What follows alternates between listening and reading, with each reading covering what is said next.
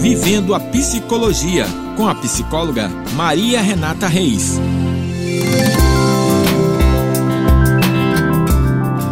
Olá, aqui é a psicóloga Maria Renata Reis e essa semana falarei sobre a dificuldade de dizer não que algumas pessoas têm em certas situações sociais. Mas por que dessa dificuldade? Dizer não é algo muito desconfortável para boa parte das pessoas e por esse motivo é algo comum que as pessoas prefiram dizer sim para evitar situações desagradáveis. Prestatividade é algo extremamente positivo, mas é preciso ter limite e entender que é importante também dizer não. Saber recusar determinada tarefa ou situação também é uma grande virtude. Esse tipo de comportamento é muito comum em pessoas que não desenvolveram suas competências emocionais e precisam agradar o outro o tempo todo. A necessidade de ser aprovado, de pertencimento e de ser amado pelo outro é parte da natureza humana. Desde os tempos primitivos, essa necessidade vem se consolidando com a percepção de que sobrevive aquele que consegue viver em grupo. Alguns são ensinados desde o berço a obedecer os adultos, e isso implica em não falar não.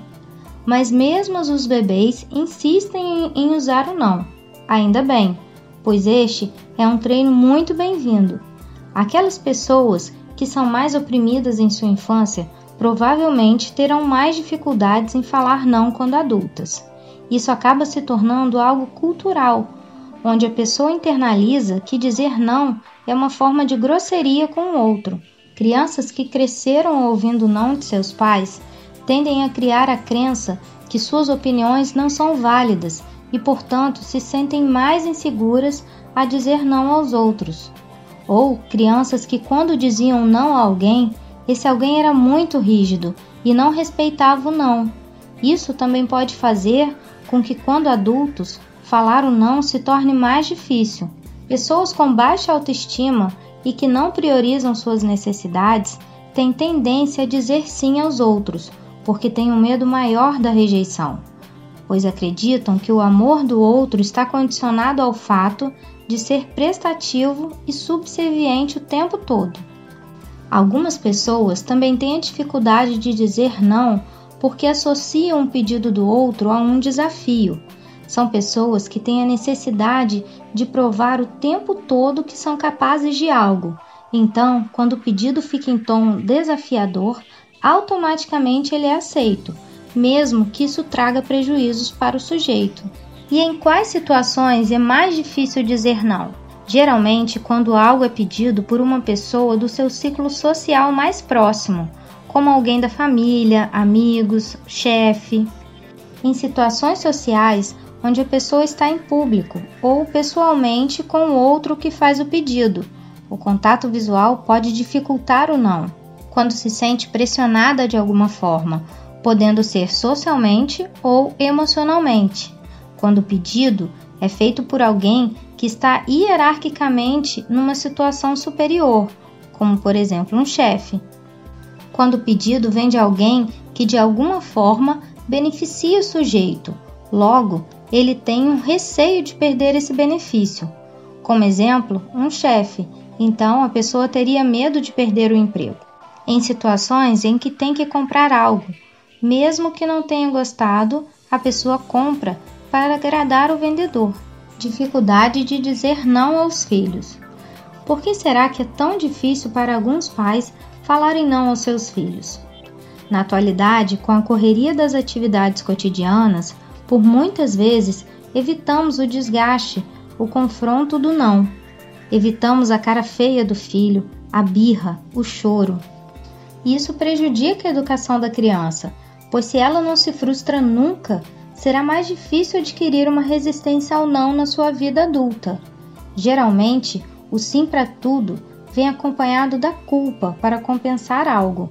Como exemplo, poderíamos ter a ausência de um dos pais, uma culpa pelo divórcio, a ausência pelo trabalho, a compensação por estar sem paciência ou irritado com alguma coisa, entre outras. Podemos resumir então que o não tem um papel vital na formação de características da personalidade de uma criança ou adolescente. Portanto, é de extrema importância que o não seja avaliado, assim como o sim. E quais as consequências ao longo prazo de dizer sim para tudo? Saber dizer não é uma forma de impor limites, de delimitar o poder que o outro tem sobre sua vida. É valorizar as suas necessidades e prioridades. É defender os próprios valores e se privar de ficar sobrecarregado. Quando falamos não para algo que não queremos fazer, estamos de certa forma nos protegendo, cuidando da nossa saúde mental.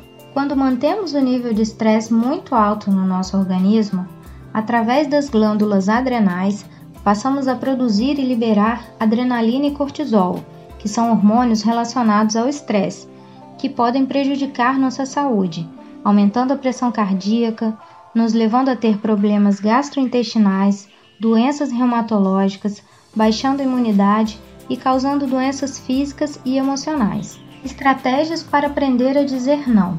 Mas como aprender a dizer não? Dizer não faz parte do amadurecimento de todo ser humano e demonstra evolução emocional. Caso você seja uma pessoa que tem muita dificuldade em dizer não, é importante entender quais os fatores que causam esse tipo de comportamento, que atrapalha sua vida como um todo. Podemos listar algumas atitudes para aprender a dizer não. Estabelecer prioridades, ter objetivos comuns, Trabalhar pensando coletivamente e pensar nas outras pessoas é importante, porém, é muito importante também priorizar suas próprias demandas e não se sacrificar por tarefas que na realidade não são suas. Aprenda a não comprometer a sua agenda por conta de demanda de terceiros. Seja honesto e educado. Usar de empatia, dizer que entende que o outro está precisando de ajuda e que agradece por ter pensado em você, só que dessa vez não poderá ajudar, procurando ser honesto e evitando falar de maneira ríspida e grosseira. Evite inventar desculpas e seja mais transparente possível.